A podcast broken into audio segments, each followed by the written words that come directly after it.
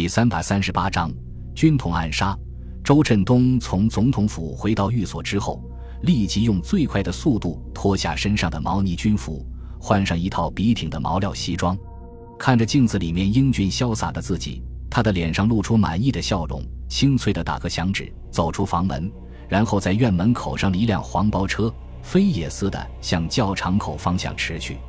周振东在路旁的一家门面考究的餐厅门口下了车。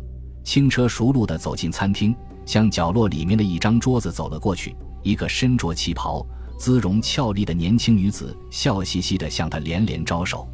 半个小时之后，周振东和年轻女子手挽着手来到位于小巷深处的一家旅馆里面，要了个单间。他们刚刚进去不到十分钟的时间，毛人凤亲自带着十几名特务就破门而入，把正在亲热的一对年轻人堵在被窝里。毛主任，你想干什么？毛人凤素来就把戴笠的话“谁杀人手段高绝，就是好同志”奉为至理名言，是名副其实的杀人王。周振东对此早有耳闻，以前在委员长侍从室的时候地位超然，现在可就不同了。想到毛人凤的手段，周振东下意识地裹紧了身上的棉被，脸上露出恐惧的神情。毛人凤冷笑着回答道：“我是来捉奸的。”然后大模大样的在床对面坐了下来，厉声呵斥道：“周振东，你胆子不小啊！咱们国军将士在前线浴血奋战，你却在后方勾引军官妻室，扰乱军心，破坏法纪，该当何罪？”动手之前，毛人凤早就调查清楚，和周振东幽会的少妇是第一战区一位师长的太太。周振东额头冷汗直冒，用乞求的目光望着毛人凤，说道。毛主任，咱们从来没有什么过节，你就看在同乡份上，高抬贵手，放兄弟一马。以后有用得着我的地方，自当鼎力相助。说罢，伸手去拉被子上的衣服，却被旁边的特务用枪把狠狠地在手背上敲了一下，只好缩了回去。毛人凤没想到周振东的胆子这么小，稍微恐吓一下就乖乖就范，顿时放下心来。可是又有些许失望，此前的种种布置都用不上了。他眉头紧皱，似乎在权衡利弊，好久没有出声，把周振东搞得非常紧张。躲在被窝里面的少妇更是瑟瑟发抖，不敢发出一点声响。最后，毛人凤长叹一声，说道：“哎，亲不亲故乡人，谁让咱们都是浙江人呢？我就替你把这件事遮掩过去吧。”说罢一挥手，特务们立即退出房间。周振东忙不迭连声道谢。毛人凤微笑着摆摆手，示意周振东不必客气，接着起身向门口走去。左脚迈出房门之后，突然停了下来，回身说道：“周老弟，等下一起喝杯老酒，给你压压惊。”没等周振东表示同意，就砰的一声把房门带上。二十分钟之后，惊魂未定的周振东被毛人凤带到一间酒楼的包厢内，特务随即把楼梯口全部封死，不准任何人接近。偌大的酒楼只剩下这两个客人，毛人凤亲自给周振东满上一杯酒，假惺惺地说道：“周老弟，今天的事情千万不要往心里去，兄弟也是受上峰差遣，身不由己呀。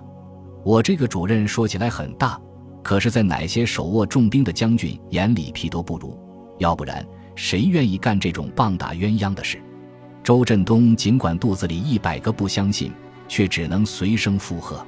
毛人凤长叹一声，说道：“委员长在时，谁敢小瞧咱们军统和你们侍从室？谁想到姓孙的一上台就把侍从室解散，军统搞垮，一点情面都不讲，实在是可恶。”说到这里，毛人凤的脸上浮现出腾腾杀气。要是等他站稳了脚跟，陪都哪里还有咱们这些人的立足之处？周振东虽然非常怀念以前的日子。但是从毛人凤的话里嗅出危险之后，立刻三缄其口，老老实实的做个听众。毛人凤接着说道：“孙百里不但党同伐异，排除异己，而且主动与日本进行停战谈判，迟早要做汉奸。”他故意停顿下来，凝神注视着周振东，压低声音说道：“党内大多数同志对孙百里这种危险的倾向非常不安，因此经过反复磋商之后。”决定采取非常手段来挽救中国的命运。毛某不才，主动把执行的任务接了下来，希望周老弟能够以国家利益出发，大力支持。”周振东嗫嚅地说道：“我能帮上什么忙呢？”毛人凤轻声说道：“这个忙只有你能帮得上。”接着奸笑着说道：“最近重庆的交通状况非常恶劣，经常发生严重事故。为了便于保护总统先生乘坐的汽车，请你在他离开官邸之后，把他乘坐第几辆汽车通知我。”你想刺杀孙总统？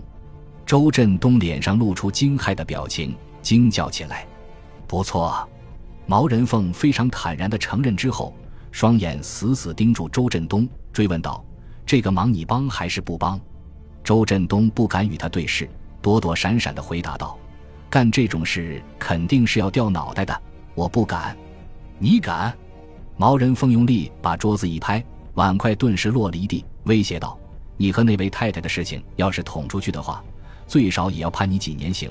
到时候只要我稍微关照一下，你就别想活着出来。”周振东扑通一声跪倒在地，祈求道：“毛主任。”你就放过我吧，我这人胆子小，做不来这种事情的，反而会坏了你们的事。”毛人凤咬牙切齿地说道，“你既然知道了这件事，就只有两个选择：第一，痛痛快快的跟我合作，我保证什么时候都不会把你扯出来；第二，死。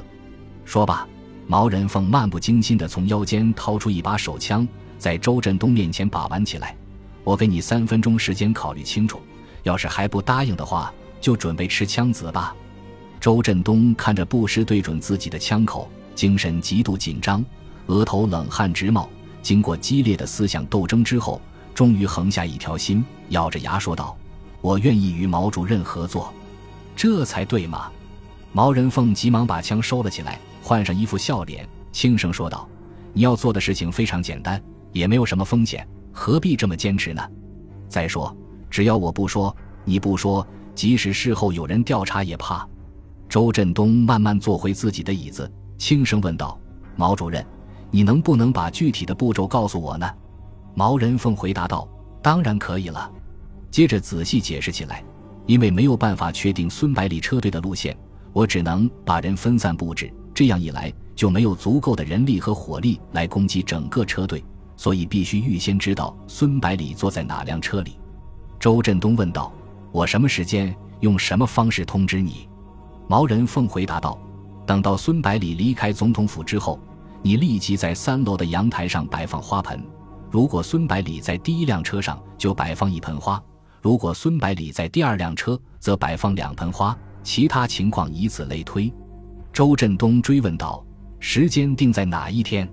毛人凤斜着眼睛回答道：“具体的时间由我来定，你只要干好自己的事情就可以了，别的不用管。”确定了具体的联络方式之后，毛人凤终于松口，让周振东离开。临别之际，他威胁道：“周老弟，你要是三心二意的话，可别怪我不客气。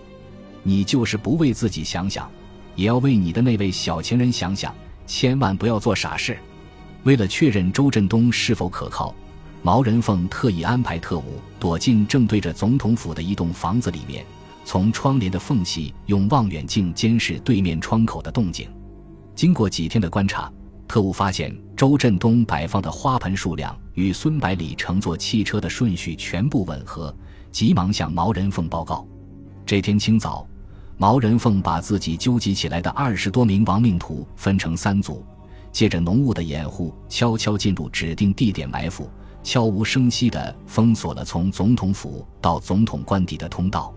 下午五点二十分，周振东在阳台上一字排开摆出三盆鲜花。与此同时，四辆汽车鱼贯驶出总统府，向总统官邸前进。这是一条上坡路，两旁是低矮的民房。毛人凤亲自率领着八名手下埋伏在这里，准备刺杀孙百里。他的计划非常简单：当汽车减速之后，埋伏在坡顶的杀手把几块大石头推下去，挡住去路。然后毛人凤带人从后向前杀去，争取在第一时间把第三辆车炸毁，杀死孙百里。等了十几分钟之后，远处出现四个黑点，在坎坷的山路上时隐时现，忽高忽低。进入视野之后，车前青天白日的旗帜顿时映入毛人凤等人的眼帘。五百米、四百米、三百米，毛人凤默默地念叨着，期盼车队马上进入伏击圈。突然，车队停了下来。这时候，最前面的汽车已经在伏击圈的边缘。毛人凤的心头顿时出现不祥的预感，下意识地握紧了手中的短枪。可是，还没等他开口说话，头上的屋顶突然消失不见了。紧接着，无数黑洞洞的枪口出现在面前。毛人凤懊丧地举起短枪，对准自己的太阳穴，扣动扳机。